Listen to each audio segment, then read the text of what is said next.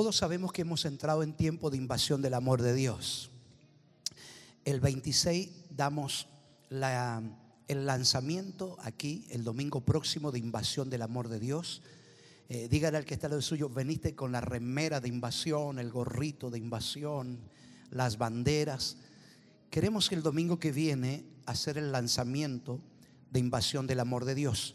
Cada líder celular traiga su banderita con el logo de invasión del amor de Dios y el número de célula.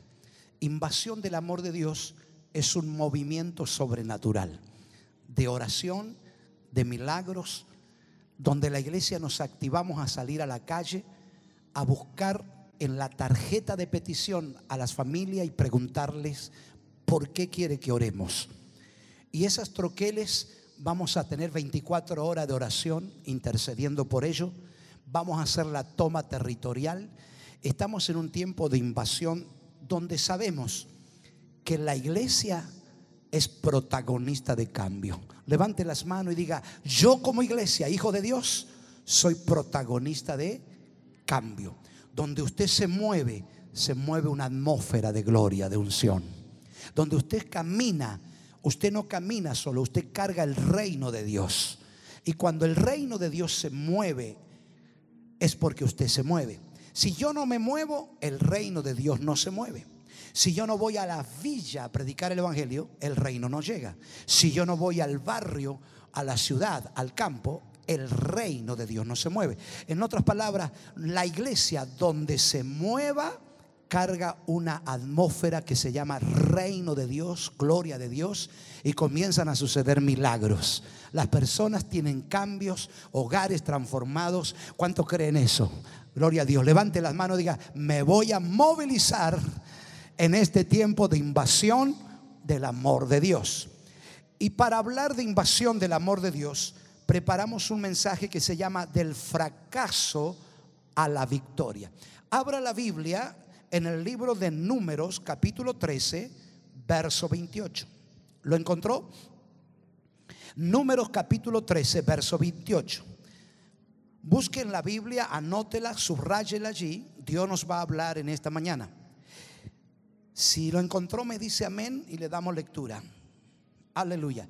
Dice, verso 28. Mas el pueblo que habita aquella tierra es fuerte. ¿Cómo era el pueblo que habitaba allá? Fuerte. Y las ciudades muy grandes y fortificadas. Y también vimos allí a los hijos de Anac. Diga, habían gigantes Verso 29, Amalek había habitaba en el Nehueb y el Eteo, el Jebuseo, el Amorreo habitaban en el monte y el Cananeo habitaba junto al mar y a la ribera del Jordán. Verso 30. Entonces Caleb hizo callar al pueblo delante de Moisés. Levante las manos, diga, yo me transformo en un Caleb. Fuerte, diga, en un Caleb. Pastor, ¿qué, quiere decir usted?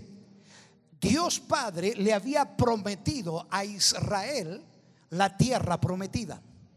Y Moisés envía espías a ver la tierra para conquistarla. ¿Cómo era la tierra? ¿Qué lo que había en esa tierra? Ellos sabían que esa tierra Dios se la había dado. Pero como conquistador ellos tendrían que ir a espiar ese lugar. Los que vinieron le trajeron un reporte, una información, y le dijeron, hay gigantes, la tierra donde está allí está fortificada, estas personas viven en el monte, a la orilla del mar. Le trajeron un reporte, pero dice que Caleb, cuando escucha el reporte, hizo callar a esas personas. Dile al que está al lado suyo, Dios te ha prometido que tu familia será salva. Dios ha prometido que miles de personas se entregarán a Cristo. Dios ha prometido. Pero a veces cuando vamos a buscar informes, exageramos o le damos más enfoque a las cosas negativas que a lo que Dios nos ha dicho en su palabra. Caleb sabía que Dios le había dado la tierra. Y que era necesario que fuésemos a buscar un reporte, porque esa tierra nos pertenece. Dice el verso 28, y mas el pueblo que habita aquella, en aquella tierra es fuerte. Pero Caleb, cuando escucha el informe, toma una actitud. Diga conmigo, una actitud. ¿Qué o cuál es la actitud que nosotros tenemos que tomar en este tiempo? El apóstol Pablo dijo algo, nosotros no andamos por vista, andamos por fe. Lo que vemos nos va a influenciar en nuestra mente y nos va a, hacer que declaremos cosas. Ahora diga conmigo, la fe, levante las manos diga, la fe no ignora la realidad. La realidad era que era una tierra fuerte. La realidad era que estaban los hijos de Enoch, que habían gigantes. La fe no ignora la realidad. Oiga, pero hay un principio muy importante para la conquista. Lo que tú ves no es la realidad. Pastor, ¿cómo es eso? Vaya a Hebreos capítulo 11, por favor, verso 2. La Biblia dice que por la palabra de Dios el universo fue constituido, de modo que lo que se ve fue hecho de lo que no se ve. Aleluya. Hay algo que tú no ves que es la realidad. Y lo que tus ojos naturales ve, gloria a Dios, es algo pasajero. Dile al que está lado suyo, es pasajero. Gloria a Dios es momentáneo. Toca al que está al lado suyo. Tus tribulaciones son momentáneas. Ver a tus hijos en las drogas, en la marihuana, en la cocaína es momentánea. Dile al que está al lado suyo. Ver que estás en la crisis financiera es momentánea. Aleluya. Hay algo, gloria a Dios, que es realidad y que se va a establecer en mi vida. Pero esto que estoy pasando va a ser momentáneo. Aleluya. Ahora escuche esto. Es momentáneo siempre y cuando y depende de tu fe y mi fe. Es de la actitud. Levante las manos, diga actitud. Caleb escucha la información y dijo algo. Bueno, hagamos una cosa. Cállense. Hizo callar al pueblo delante de Moisés. Y dijo, subamos luego y tomemos posesión de ella, porque más podremos nosotros que ellos. Aleluya.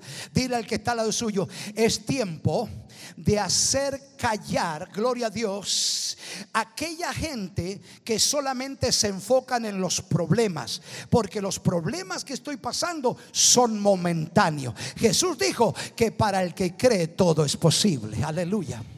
Hay cosas que nosotros tenemos que, eh, hay cosas... Eh, o en cosas que tenemos que actuar y tener una actitud diferente.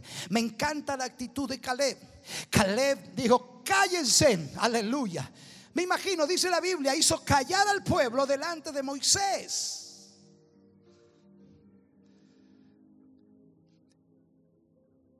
Y Caleb toma una actitud, un liderazgo y dice, ¿sabe qué? Subamos luego. Dile al que está al lado suyo, no perdamos más tiempo. Aleluya. Yo voy a abrir mi casa de esperanza, no voy a perder más tiempo. ¿Por qué? Porque Jesús dijo, cree en el Señor Jesucristo y serás salvo tú y tus hijos. Subamos luego, dijo Caleb. No perdamos más tiempo. Oiga, cuando tú le crees a las promesas de Dios, tú no puedes dejar que pase el tiempo.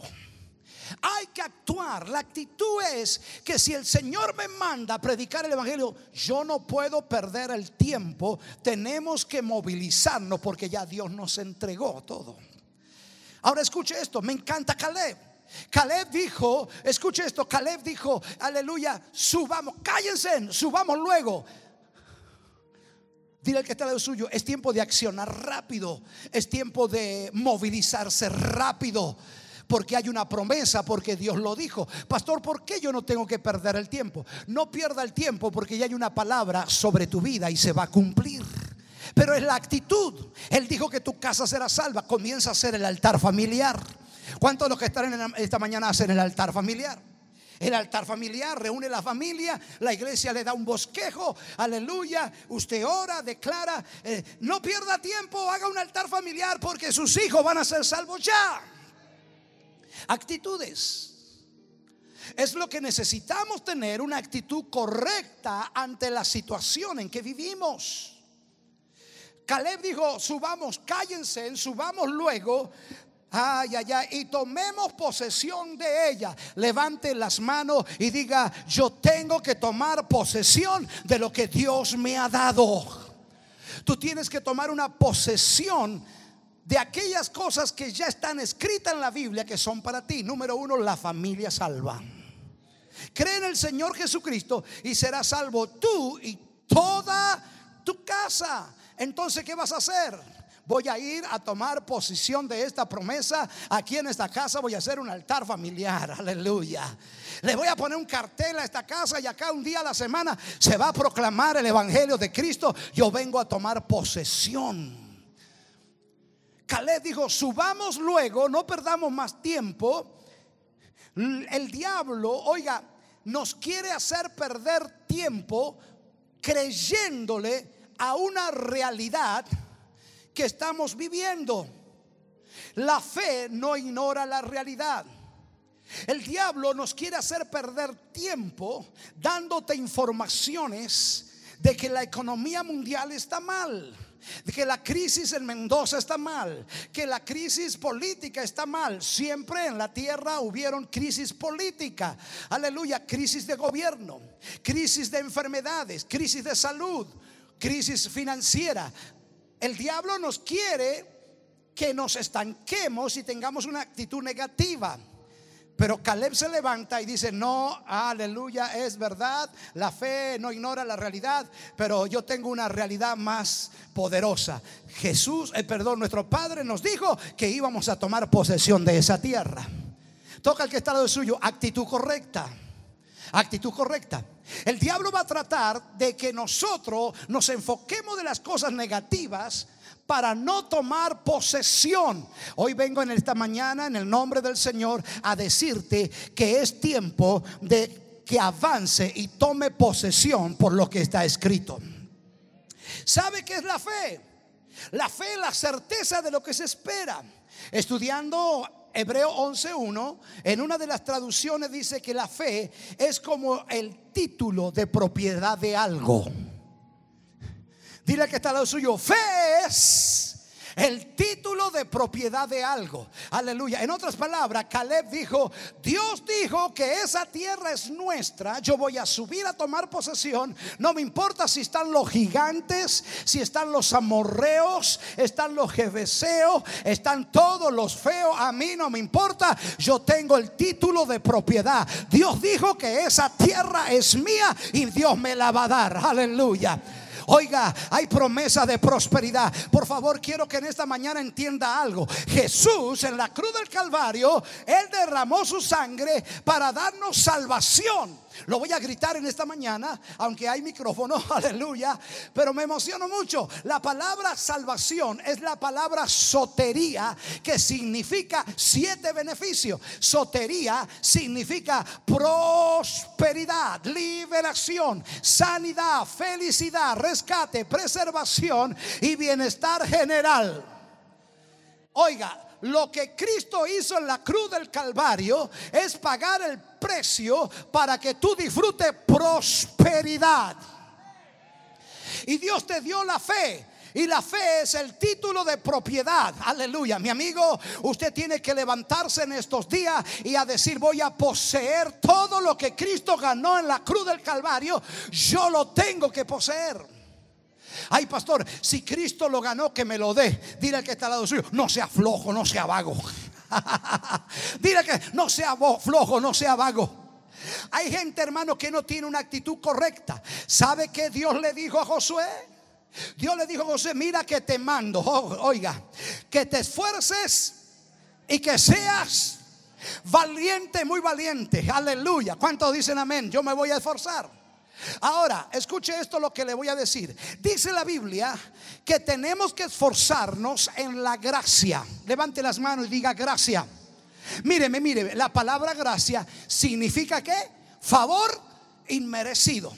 Pero la Biblia dice, esfuérzate en la gracia. La gracia es gratis. Pero hay algo que tú tienes que hacer, es esforzarte en una actitud correcta. Santiago dice que la fe sin obra es muerta. Levante las manos y diga, fe no es, fe no es lo que yo digo, fe es lo que yo hago. Entonces Jesús en la cruz del Calvario pagó el precio, ganó todo, aleluya, venció al diablo, al principado, a las potestades, los exhibió públicamente triunfando sobre ellos en la cruz del Calvario. Y dice la Biblia que todos esos beneficios son para nosotros. ¿Cuánto lo entienden? Ahora, ¿cuál es mi parte, pastor? Es tener una buena actitud. Entonces, ¿qué hizo Caleb? Caleb dijo, cállense, subamos y tomemos posesión de eso. Entonces, ¿cómo funciona esto? Tener una actitud correcta. ¿Qué es la fe? La fe sin obra es totalmente muerta. Ahora, pastor, ¿qué es la fe? Le voy a decir que la fe es pues la certeza de lo que se espera, la convicción de lo que no se ve. Fe es tener el título de propiedad. Caleb entendió ese principio. Dios ya dijo que me lo iba a dar. Usted tiene que entender que sus hijos ya están salvos. Usted tiene que entender que su familia va a servir a Dios. Usted tiene que entender que usted va a caminar bajo la prosperidad, la bendición, la llenura del Espíritu Santo. Usted tiene que entender eso. Ahora bien, escuche esto. Caleb sabía, dijo, no puedo demorarme. ¿Por qué? Porque la palabra de Dios, aleluya, es mi título de propiedad. Vengo a decirle algo, yo creo que usted tiene guardado mucho tiempo títulos de propiedad de mejores casas, mejores negocios. Usted tiene títulos guardados que sus hijos va a ser el apóstol que viene, el profeta que viene, el negocio que viene. Hay gente que tiene que empezar a sacar títulos de propiedad. Dios te ha dado títulos de propiedad tiene que sacarlo. En lo natural, cuando alguien viene a usurpar tu terreno y tú eres titular, ¿quién gana? Ah, la ley, lo legal dice, a ver, ¿de quién es el dueño de esto? Muéstrame algo. Y tú vienes y les muestra el título de propiedad. Es mío. Y tienes todo el apoyo de la ley. Dile al que está al lado suyo, creo que tienes muy escondido títulos de propiedad. ¿La fe qué es? La fe es como el título de propiedad. Ya es mío. Camina, yo tengo un título. Dile al diablo que tus hijos son de Cristo. Camina con esa fe. Dile al diablo que ese negocio te lo dio Dios y que va a prosperar. Dile al diablo que ese cuerpo, gloria a Dios, tiene que ser sano porque es templo del Espíritu Santo de Dios. Título de propiedad. Caleb hizo algo. Caleb dijo, vamos a poseer y tomemos posesión de ella porque más podremos nosotros que ellos. Levante las manos y diga, más podremos nosotros que ellos.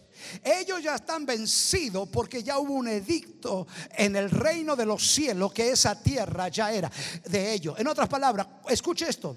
Si usted está sufriendo en lo matrimonial, en lo espiritual, si usted está sufriendo en lo financiero, si usted está sufriendo con sus hijos, quiero decirle algo. Aleluya. Ya Jesús dijo, cree en el Señor Jesucristo y serás salvo tú y tu casa. Quiero decirle algo. Oiga, tú ya puedes más que ellos. Más que esos demonios. Llámese como se llame. Pacto con San la muerte, brujería, hechicería, llámese como se llame, quiero decirle algo, podremos más que ello porque ya lo determinó Dios, ya lo habló Jesús. El cielo, la tierra pasarán, pero mis palabras no pasarán. Actitud correcta. Caleb se levanta y dice, cállense, es verdad. Pero hay una verdad que no la vemos pero yo la creo. Tengo el título de propiedad. Esa tierra es mía, solamente tengo que poseerla. Dile al que está al lado suyo, los flojos no poseen nada. Ay, pastor, se metió en un tema. Dile, los perezosos, aleluya, no poseen nada. En la gracia tendrás que esforzarte. la gracia es el favor inmerecido, pero tendrás que esforzarte a poner en práctica y a poseer. Esta semana tiene que salir a conquistar los mejores trabajos, las mejores almas para Cristo. Las células se multiplicarán. Esta semana háblale en el dormitorio a tus hijos y dile gracias Señor porque estos son los futuros siervos de Jesucristo, la esperanza de hoy. Poseer. Cuando entendemos el concepto de poseer, Él dijo, vamos a poseer de ella porque más podremos nosotros que ellos. La palabra podremos es Jacob. Levante las manos y diga, hoy recibo Jacob. Las dos manos, hoy recibo Jacob. Hoy recibo Jacob. Dile al que está lo suyo, prepárate porque en los próximos segundos Dios te va a dar el Jacob que tú necesitas. Mire cuatro personas allí, te vas a recibir el Jacob, aleluya. Allá atrás vas a recibir el Jacob, aleluya. ¿Qué tenía Caleb? Caleb sabía, gloria a Dios, ¿qué tenía? Jacob en el español significa tener la habilidad. Ay, pastor, no sé qué hacer con mis hijos, no sé cómo hablar a mi esposa, no sé cómo hablar a mis empleados. Yo no sé hablar, no sé cómo hablar porque no puedo conquistar, no puedo poseer, se me van de las manos las situaciones. Aleluya. Caleb dice, nosotros podremos, que tengo la habilidad de parte de Dios. Oiga, tú tienes habilidad, Dios te ha dado habilidad. La Biblia dice en Hecho 1:8, recibiréis poder cuando haya venido sobre vosotros el Espíritu Santo y me seréis testigo en Jerusalén, Judea, Samaria y hasta lo último de la tierra. El Espíritu Santo viene para habilitarte en habilidad para poseer cosas que ya Dios lo dijo. Levante las manos y diga, yo recibo Jacob, yo recibo la habilidad. Ahora Caleb, diga conmigo, Caleb no confiaba en su habilidad humana. Caleb no confiaba en su sabiduría, en sus estudios, en sus años de cristiano, en sus años de evangélico. Él sabía que tenía el Jacob de Dios. Él sabía, escuche esto, que él dijo, gloria a Dios, vamos a enfrentar los gigantes. Pero Dios nos ha dado poder y una habilidad para poder vencer. Necesitaremos de habilidades espirituales para poseer estratégicamente lo que Dios ya te ha dado. No sé si usted me entiende. ¿Cuántos empresarios hay aquí? Levante las manos los que anhelan ser emprendedores o empresarios. Y usted dice, pastor, pero en este mundo hay tantos empresarios, hay tanta mentira. El banco no te da los préstamos, el banco no me suelta los cheques, no puedo vender, no puedo comprar. Aleluya. Y estás como los que le hablaron a Moisés. Hay gigantes. Es difícil poseer el mundo económico. Es difícil poseer el mundo, el mundo de la profesión. Es difícil, pastor. Caleb dijo, cállense, aleluya. Yo quiero reconocer algo. Yo no sé, pero sé algo que Dios me dio la habilidad. Vengo a decirle algo. Si Dios te dio la promesa de algo, con la promesa viene la habilidad de Dios. No sé si usted me entendió. Levante las manos. Con las promesas, Dios viene también con la habilidad para poseer eso. Ay, pastor, que mis hijos están en la marihuana, en la cocaína, en la heroína. Hay que la bruja, que la hechicera, hay que la economía. Y tú vas en la Biblia y dice, Dios dice, mío es la plata, mío es el oro. Abriré las ventanas de los cielos, derramaré bendiciones. Ay, Señor, y dice la Biblia que seremos por cabeza, no por cola. Aleluya. Y todo lo que venga a tus manos conforme a tu fuerza hágalo, yo te haré prosperar, aleluya. Y usted dice, Señor, pero está difícil. Hay que cambiar la actitud, porque con las promesas viene la habilidad de Dios. ¿Y qué hay que hacer? Accionar. Dile al que está lo suyo, acciona en el nombre de Jesús. Acciona, el Jacob. Le dice, podremos. En el español significa tener la habilidad, tener el poder, la capacidad para vencer o tener éxito. Aleluya. Dígame amén. Dígame que lo creo allá atrás. Escuche, levante las manos. Hoy me voy ungido con el Yacoto. ¿Lo cree o no lo cree? ¿Qué dijo Caleb? Vamos, no nos demoremos. más podremos nosotros que ellos. Iglesia, si Dios te dio una promesa, como el apóstol Pablo dijo, todo lo puedo en Cristo que me fortalece. Soy autosuficiente en la suficiencia de Cristo. Pablo dijo, soy más que vencedor por medio de Cristo. Levante la Biblia, diga, hay más de 22 mil promesas aquí. Con las promesas de conquista, Dios te dio el Jacob, la habilidad, la capacidad, el poder para tener éxito. No, levante las manos, diga éxito. Ayúdeme, ayúdeme. Me voy a apasionar, diga apasionar. A ser un hombre, una mujer de éxito. Busque cuatro personas y dígale, tienes que apasionarte por el éxito. Pastor, es que el éxito parece un vocabulario mundano, vulgar. Parece que el éxito tiene que ver con los que son materialistas. Parece que los éxitos, aleluya, no tiene que ver con mi lenguaje espiritual. No, mi amigo, Caleb tenía el Jacob.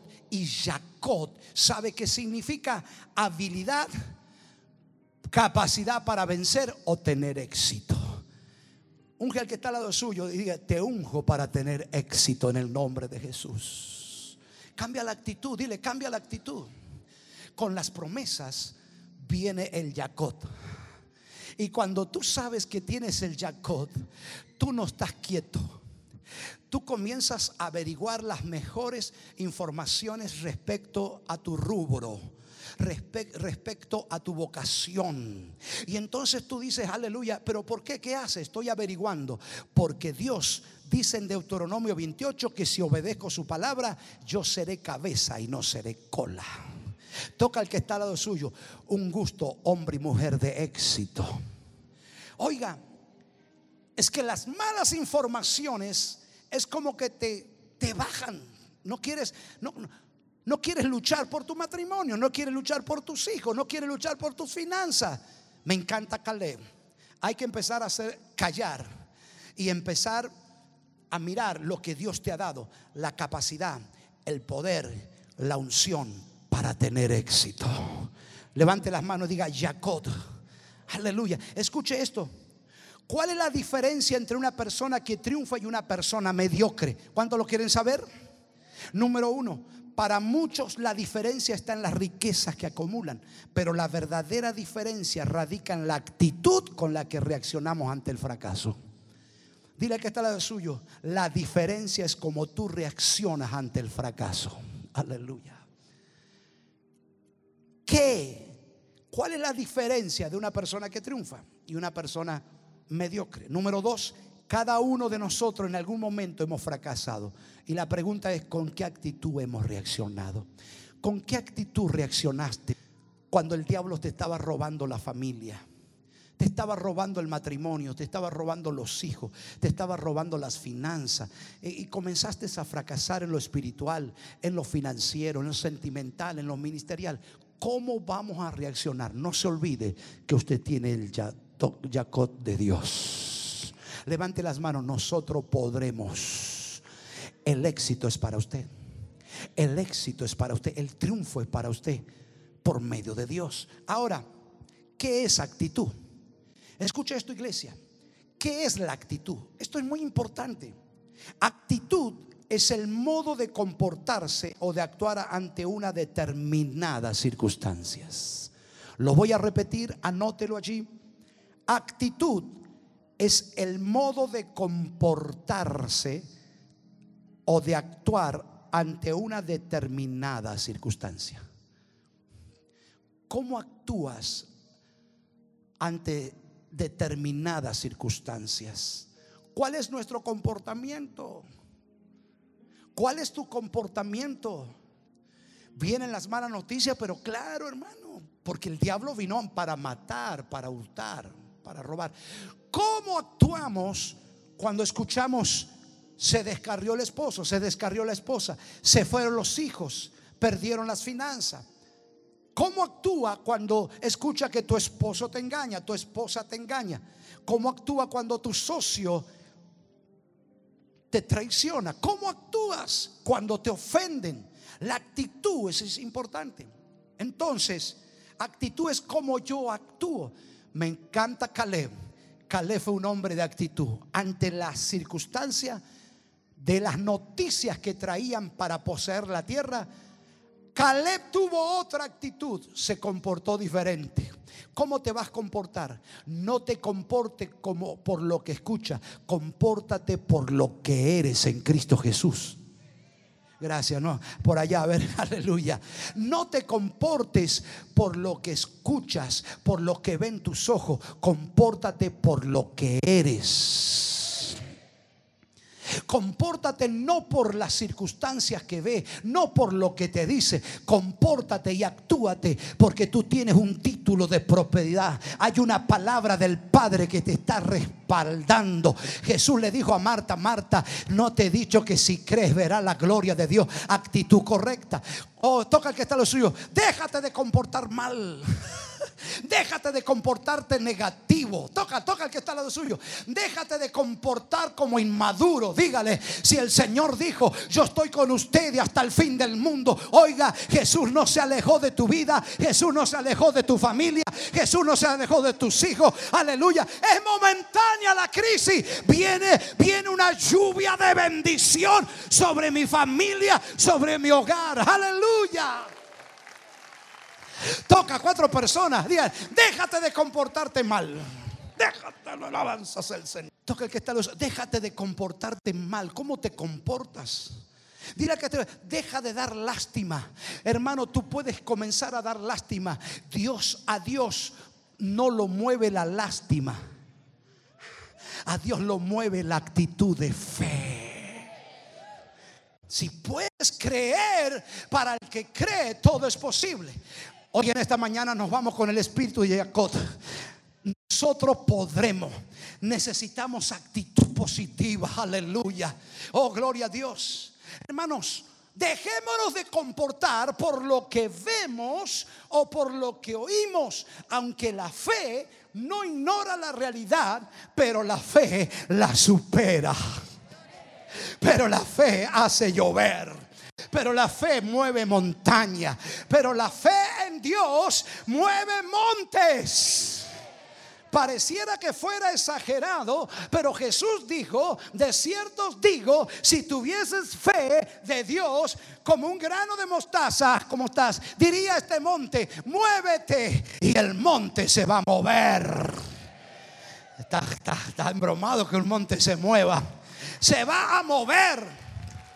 No te comportes por lo que escuchas, no te comportes por lo que ve. Aleluya. Los noticieros momentarios, aleluya. Son noticias negativas. Es momentaria. Yo tengo un título de propiedad. Yo me voy a mover por lo que está escrito. Si Dios lo dijo, Dios lo hará.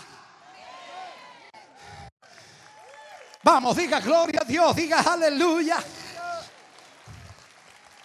Romanos 8 35, 37 dice la Biblia, ¿quién nos separará del amor de Cristo? Pregunta Pablo, ¿quién?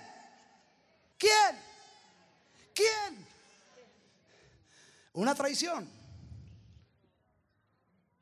No me saludaron en la iglesia, en el negocio. El patrón es cristiano, pero se la da de cristiano, me voy. ¿Sí o no? Aleluya. El negocio de enfrente, aleluya, me cobró de más.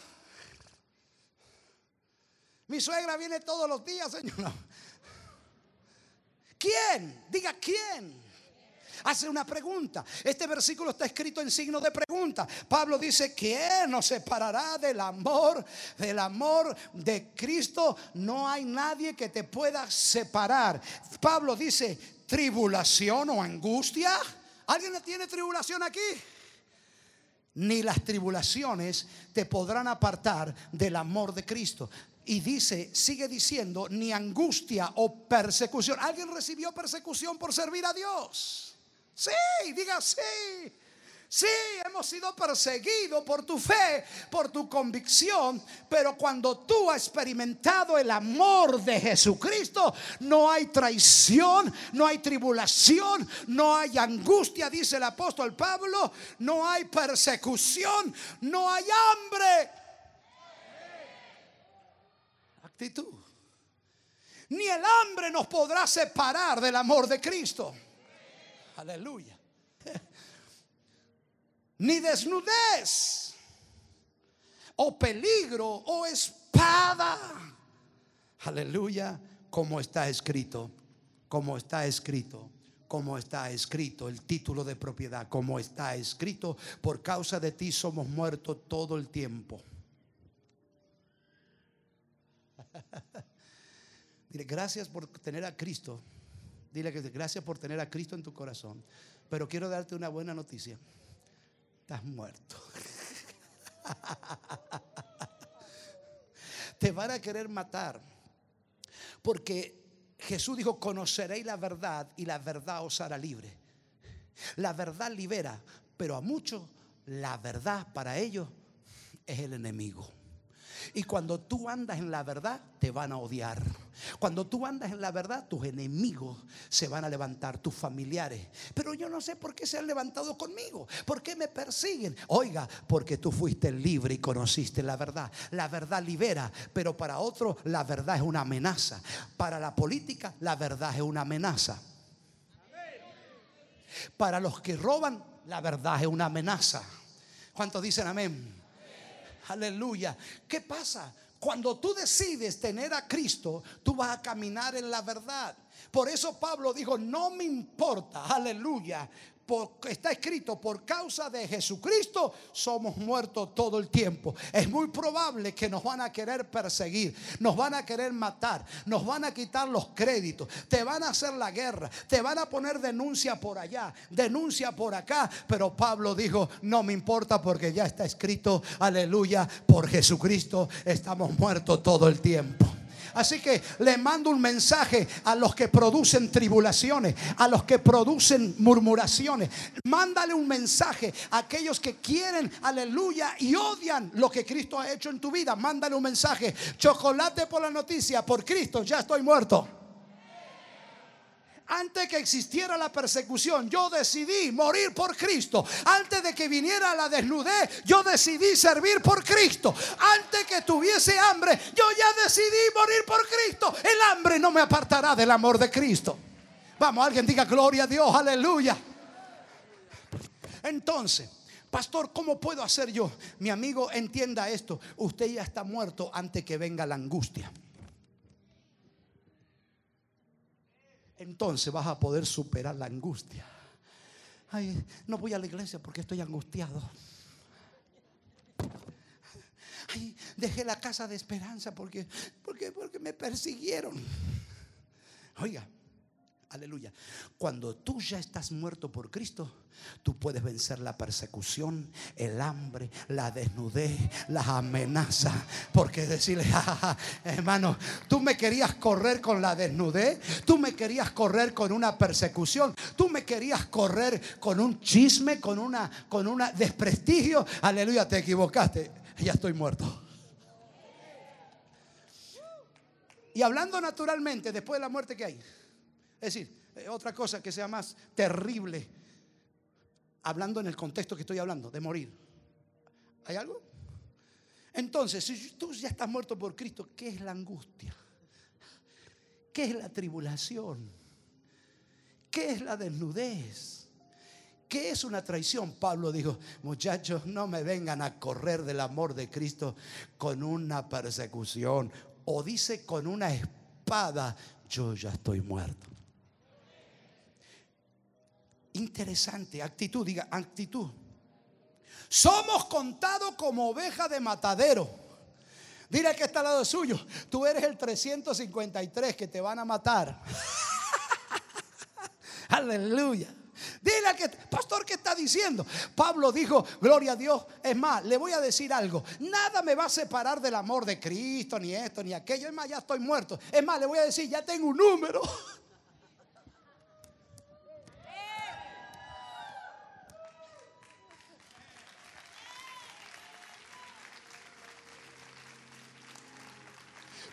pero, pero mientras que llegue ese día, Pablo dijo, lo voy a llenar con el Evangelio de Cristo toda la ciudad. Yo voy a predicar el Evangelio por todos lados. Vamos, diga actitud, actitud. No sé si usted me está entendiendo. Pablo dijo, tranquilo, ¿me vas a correr con la desnudez? No tengo crédito para comprar una ropa. Me quitaste el salario, aleluya. Me quitaste aquello, me quitaste lo otro, gloria a Dios. Te van a levantar chisme, aquello, lo otro. Pablo dice, tranquilo, ya estoy contado como muerto por causa de Cristo. Pero Pablo exagera. Yo digo que no exagera, él sabía lo que estaba hablando. No eso, sino que está escrito somos muertos por él todo el tiempo. Todo el tiempo. Soy muerto por Jesús. Y dice él, además, tengo que decir algo. Somos contados como ovejas. Ve que a la oveja la cuentan. Una, dos, tres, cuatro. Vamos a matar diez. es más, le voy a decir algo. Somos contados, estamos contados como la ovejita que lo matan. En el infierno tenemos un número, un día que el diablo quiere matarnos, pero no podrá hacer nada hasta que Dios no lo permita. La muerte no me va a tocar hasta que mi Padre me permita. Pero te voy a decir algo, dijo Pablo. Ante en todas estas cosas, dígale usted, antes en todas estas cosas somos más. Grítelo. Por medio de aquel que nos amó. En la tribulación eres más que vencedor. Vamos, actitud en la crítica, en la traición. ¿Qué dice Pablo? En la desnudez, en la escasez, en el hambre. Aleluya. Soy contado todo el tiempo como muerto. Aleluya. Y soy contado como oveja al matadero. Pero ante todas estas cosas, ante todas estas cosas, yo soy un vencedor por medio de aquel que me amó. Muchachos, iglesia, usted es un vencedor. ¿Dónde están los vencedores? Digan gloria a Dios. Digan aleluya. Soy un vencedor. Actitud. ¿Cuál va a ser su comportamiento entonces? La de un vencedor.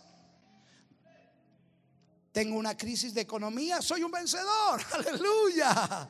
Avanza. Camina. Actitud es como tú te comportas. Dile que te, déjate de comportarte como un niño espiritual. Déjate de comportarte como un incrédulo. Dígale, dígale. Déjate de comportarte como un mañoso. Dígale. No le dice, mire, tiene miedo. Dígale. Porque ante todas estas cosas, tú eres un vencedor. Actitud, actitud. Dígale que vamos a cambiar la actitud en este tiempo. Voy a ser discípulo. Voy a evangelizar Aleluya. Total, me quieren asustar con problemas. Yo estoy muerto todo el tiempo. Es más, ya estoy contado como oveja que va al matadero. Pero ante todo esto soy más que un vencedor. Y el vencedor se levanta, el vencedor camina, el vencedor recibe Jacob. Yo podré más que ellos, porque si tengo vida, estoy para vencer, estoy para conquistar, estoy para que se cumplan las promesas de Dios sobre mi vida. Vamos, denle un aplauso al Señor. Dígale, cambia esa carita. Cambia esa carita. Nunca te veo alegre, nunca te veo feliz. Háblele, háblele a Dios. Cambia esa carita. No me, cambia esa carita. Tienes que tener una carita de felicidad, de vencedor. Aleluya. Lo mejor está por venir. Aleluya. Póngase de pie y diga: Podremos más que ellos. ¿Quién son ellos? El diablo y sus demonios. La gente impía que no tiene a Cristo, que es rebelde y te hace la vida cuadrito. Caleb dijo, podremos más que ellos. Eran gigantes.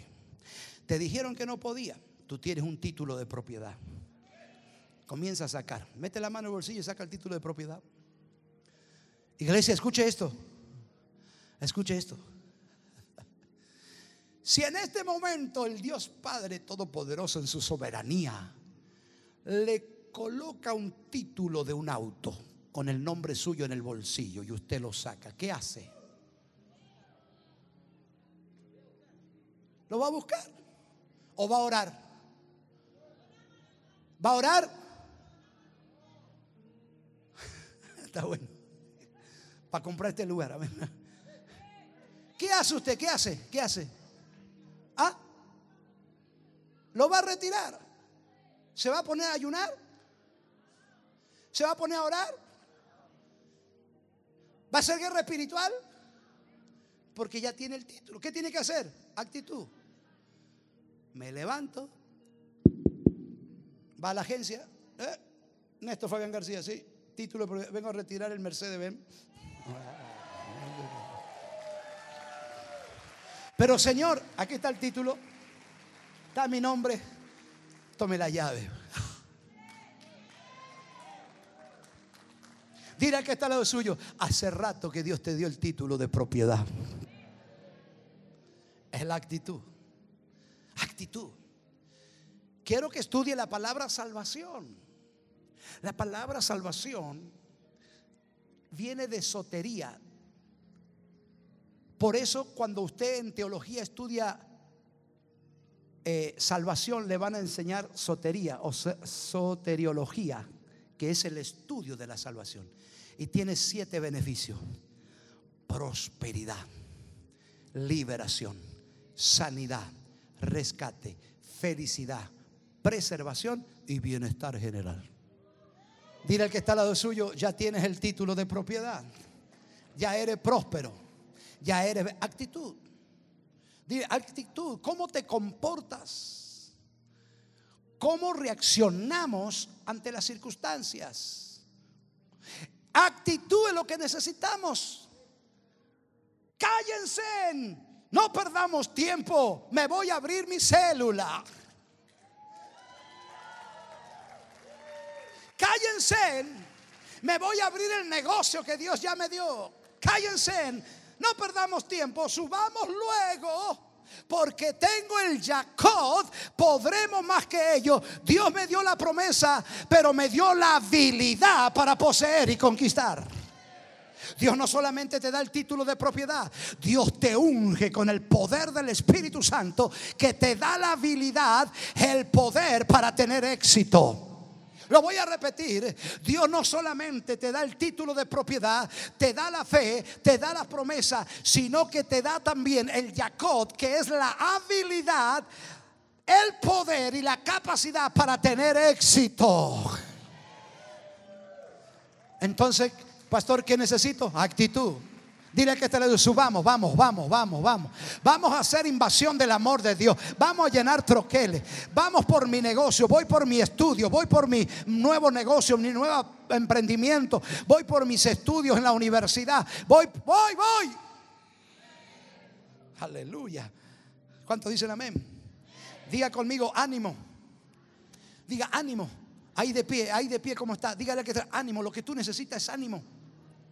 ¿Qué significa ánimo? La palabra ánimo en el griego es para que leo, que significa alentar, confortar, exhortar, consolar y recibir consolación. Esa actitud de ánimo dice en Tesalonicenses 5:11, por lo cual animaos unos a otros y edificaos unos a otros, así como lo hacéis. Tómese dos segundos y anime a alguien. No, no lo salude, anímele. No, no, no, anímelo.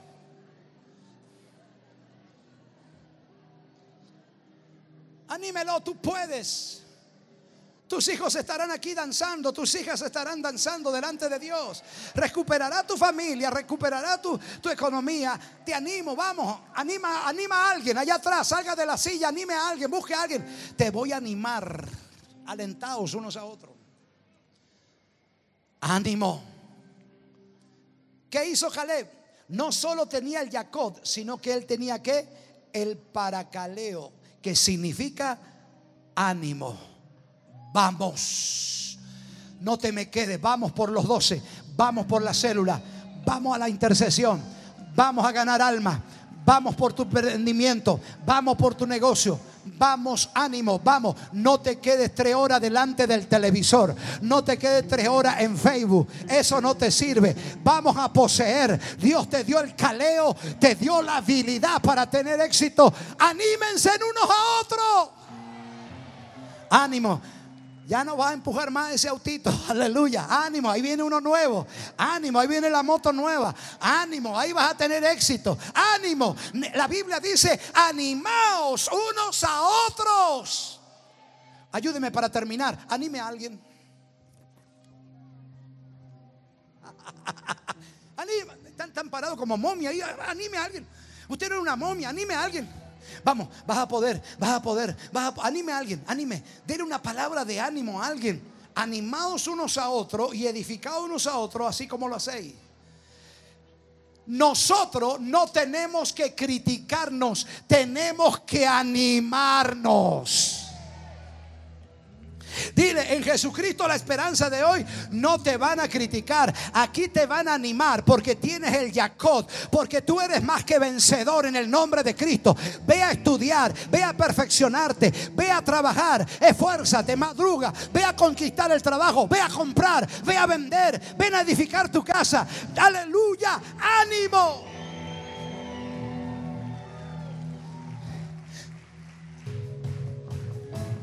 Se están preparando, escuche esto. Hay dos cosas que debemos entender. Haga así, hay dos cosas que debemos de entender. Número uno, nuestra actitud contagia a quienes tenemos alrededor. Escuche, Caleb dijo, cállense. Vamos rápido, no hay tiempo que perder. Ya tenemos el título de propiedad, tenemos el Jacob, vamos a poseer. Hermanos, tenemos dos cosas que debemos entender, que nuestra actitud contagia al que está al lado suyo. El que esté al lado tuyo, escuche, el, que, el de que esté al lado tuyo o el de que esté al lado tenga éxito depende cómo tú lo contagias. Si tú lo contagias para mal, será influenciado para mal. El que está al lado mío depende de mi actitud positiva. Número uno, hay que contagiar al que está alrededor. Comience a contagiar. Vamos por invasión, vamos por el emprendimiento, vamos por el estudio. Contagia al que está al lado suyo. Tú tienes que contagiar y dile, Jesucristo está con nosotros. Somos más que... Vamos, levántate. Vamos a poseer. Vamos a contagiar. Número uno, hay que contagiar. Allá atrás, contagia al que está al lado suyo. Anímalo y contágialo, contágialo, contágialo, contágialo. Yo creo que de aquí nos vamos varios Caleb. Yo creo que el lunes usted va a hacer un, cálculo de emprender un negocio. Yo creo que esta próxima semana usted va a hacer un mapeo para ir a abrir célula, para ir a evangelizar. Usted tiene que contagiar al que está al lado suyo. Número dos. Número dos. La actitud es una decisión del corazón. Es decir, que usted decide estar contento, enojado o triste.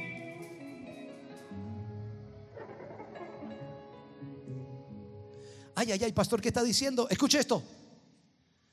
Dos cosas que debes entender. Contagiar al que está al lado suyo. Número dos, la actitud es una decisión del corazón. Es decir, usted decide estar contento.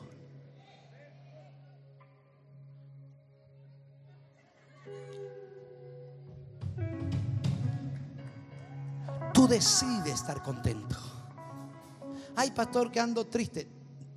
Toma una decisión, ponete contento. Actitud es una decisión. Tú decides estar contento o tú decides estar enojado o tú decides estar triste. ¿Qué va a decidir?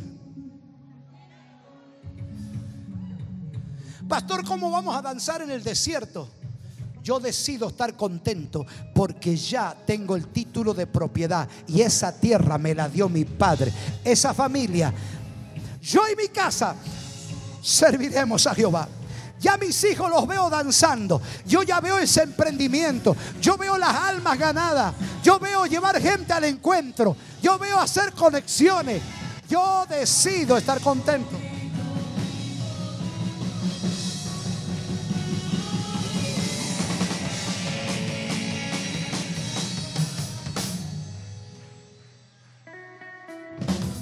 Saquen eso en los ofrenderos. Agarre su cartera. Vamos a ver si es cierto, si Vamos a ver si es cierto si usted va a aplicar esta palabra. Yo decido estar contento. Yo decido estar enojado o decido estar triste. Yo decido. Actitud. Aleluya. Escuche esto. Esto está tremendo. Aleluya. Dile que está, tú decides. Actitud. Tú decides. La gente que fracasa, oiga, agarre su cartera. La gente que fracasa. Estas personas por lo general tienen un concepto mediocre de sí mismo y suelen agrandar los problemas. Levante las manos y diga, no voy a agrandar más los problemas. Hay gente que tiene el ministerio de agrandar problemas. Oh, oh, no sabe. Oh. Escuché esta mañana el dólar se subió por las lunas, por, por a la luna, por las nubes. Está mal la calle. Hay gente mediocre que solamente hace agrandar los problemas. Dile al que está el suyo, yo te voy a contagiar. Desde ahora adelante te voy a contagiar al extremo que no vas a agrandar más los problemas, sino que te va a transformar en un poseedor. Por eso no pueden ejercer autoridad y dominio. La gente que agranda los problemas nunca puede ejercer dominio. No, no, no, no, escuche, escuche. La gente que suele agrandar los problemas nunca puede tomar dominio para poseer algo. Pastor, ¿por qué habla con tanta seguridad? Los dos espías, diez agrandaron el problema, pero Caleb y Josué poseyeron la tierra. La gente que agranda los problemas no puede tener dominio y autoridad. Pastor, ¿qué está diciendo? Le quiero aconsejar, deje de agrandar los problemas. Porque la gente que agranda los problemas nunca va a poder ejercer dominio y autoridad. La gente de autoridad, la gente, los hijos de Dios que tomamos posesión, no andamos por vista, andamos por fe, andamos por la palabra, andamos por lo que Dios dice. El cielo, la tierra pasará, pero su palabra no pasará. Aleluya. Toca al que está al lado suyo. Deja de agrandar los problemas. Escuche, te dijeron que tenía cáncer. No escuches eso. Yo sirvo a Dios. Total, ya estoy muerto todo el día. Yo por el cáncer no voy a dejar de predicar. Yo por el cáncer, por la mala noticia. Te dejaron sin te dejaron sin trabajo. Eh, no tengo tiempo. Tengo que ir a ganar alma. Aleluya. Si yo ya estoy muerto todo el tiempo, soy contado como oveja al matadero. Pero ante todo, soy más que vencedor por medio de Cristo.